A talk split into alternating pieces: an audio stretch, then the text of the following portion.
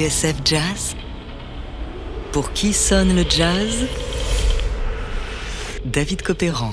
Aujourd'hui, toute Stillmans, Sa Majesté de l'Orgabouche.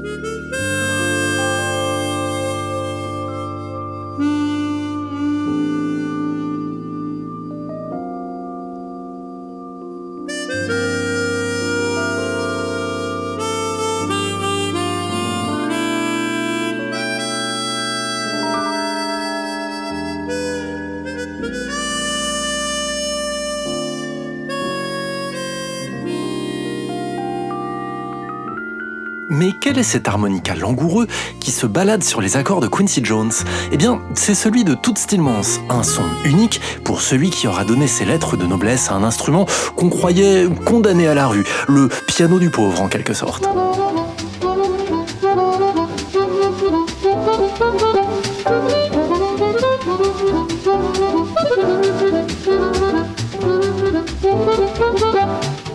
Sur toutes les scènes du monde, sur tous les plateaux télé, même chez Drucker. Bonsoir.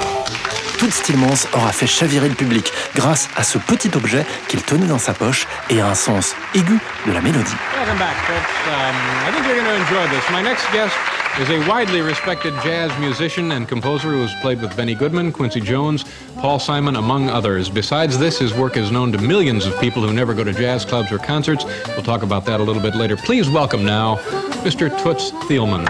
Un harmonica chromatique qui, l'air de rien, l'aura fait entrer dans le cercle fermé des géants du jazz et l'aura conduit de sa rue natale du quartier des Marolles à Bruxelles jusqu'à ce duo avec Stevie Wonder.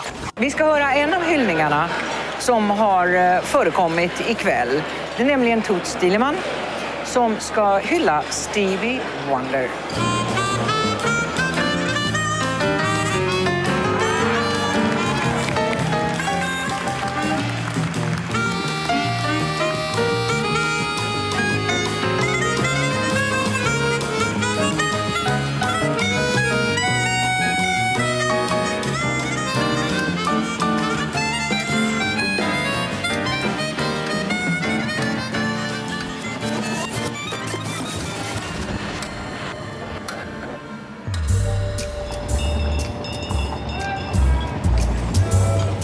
Jean-Baptiste Frédéric Isidore Tillmans, tout commence le 29 avril 1922.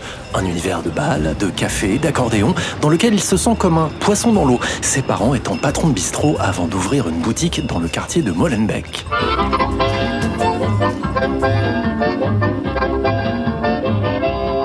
C'est lorsqu'il découvre Larry Adler, la première star de l'harmonica jazz, que Jean-Baptiste, qu'on ne surnomme pas encore toutes, va se prendre d'affection pour le babine, un instrument qui, de surcroît, lui permet de mieux contrôler son asthme grâce à l'action de souffler et d'aspirer, comme l'explique Olivier Julien dans Soul Station, un recueil consacré à toutes paru chez Frémo et Associés. Mais l'harmonica n'est pas le seul instrument de toute Stillmans.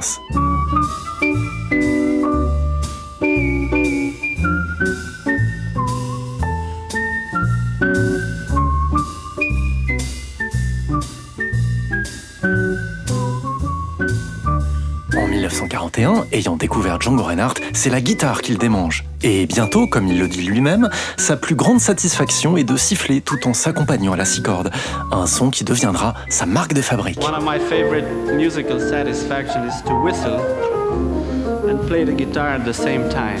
Alors bien sûr, à force de reproduire les solos de Charlie Parker à l'harmonica et ceux d'Al à la guitare, Toots n'a bientôt qu'une seule ambition, partir pour les États-Unis.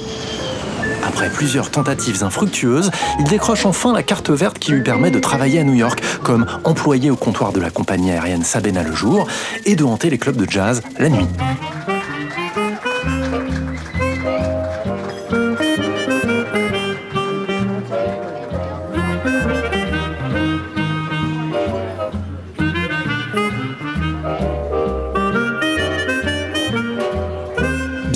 Tout le monde accourt pour voir le phénomène. Parmi ses plus grands fans, le pianiste George Shearing, avec qui il affiche une certaine proximité esthétique. Et puis Quincy Jones, qui le surnomme My Uncle Bebop. À de nombreuses reprises, Toots viendra souffler sur ses disques et bandes originales de films. Ces petites flaques d'harmonica, comme il disait. Écoutez.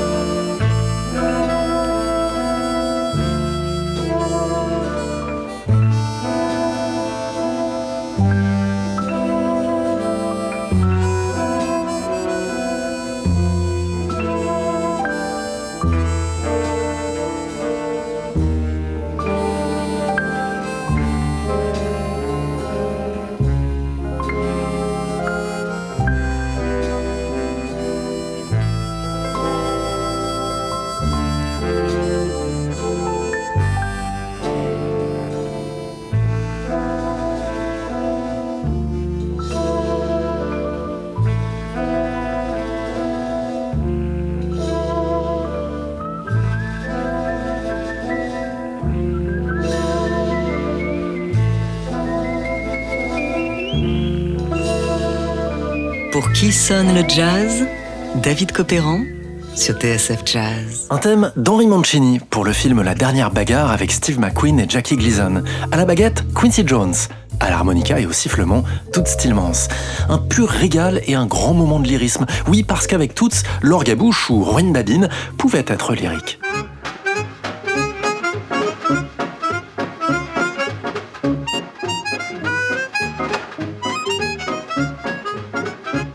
Comme le souligne Dominique Travic dans son anthologie Harmonica Swing avec Alain Antonietto chez Frémo et Associés, Toots Stillmans n'a pas toujours sonné comme ça.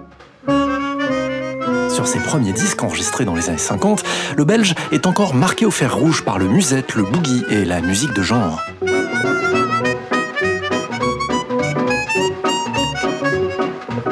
Ce n'est qu'après son arrivée aux États-Unis que son jeu se fera moins rythmé, moins typique, davantage tourné vers l'expressivité et une certaine idée du romantisme.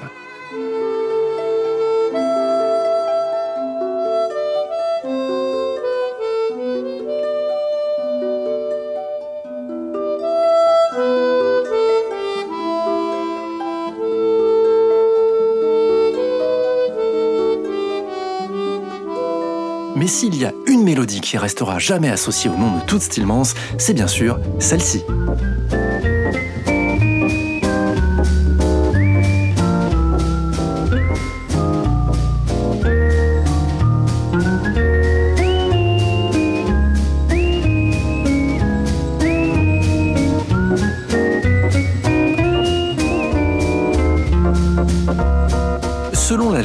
La scène se passe entre 1962 et 1964 aux États-Unis.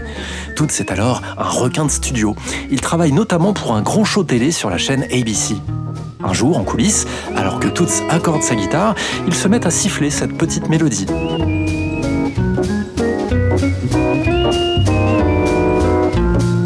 Stéphane Grappelli, qui partage sa loge, en est bouleversé.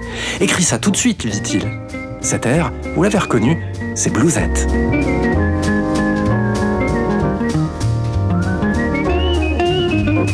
Grappelli, toute Stillmans, les deux se ressemblent. Même oreille, même musicalité, même flamboyance, même goût pour les phrases exaltées, à tel point qu'ils enregistreront ensemble ce disque magnifique.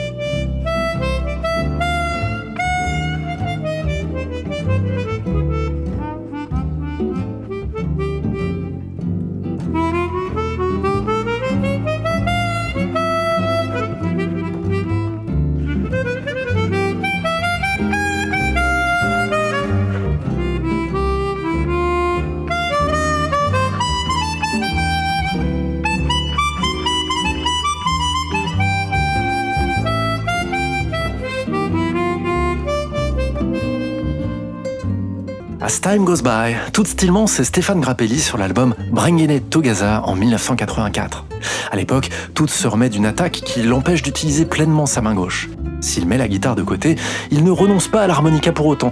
Il dit néanmoins au revoir aux États-Unis et retourne s'installer chez lui en Belgique, où il finira ses jours. Jusqu'à sa retraite en 2014, il donnera des dizaines de concerts chaque année. Ensuite, il continuera de pratiquer son harmonica de manière quotidienne, même sur son lit d'hôpital, relève le magazine Jazzot.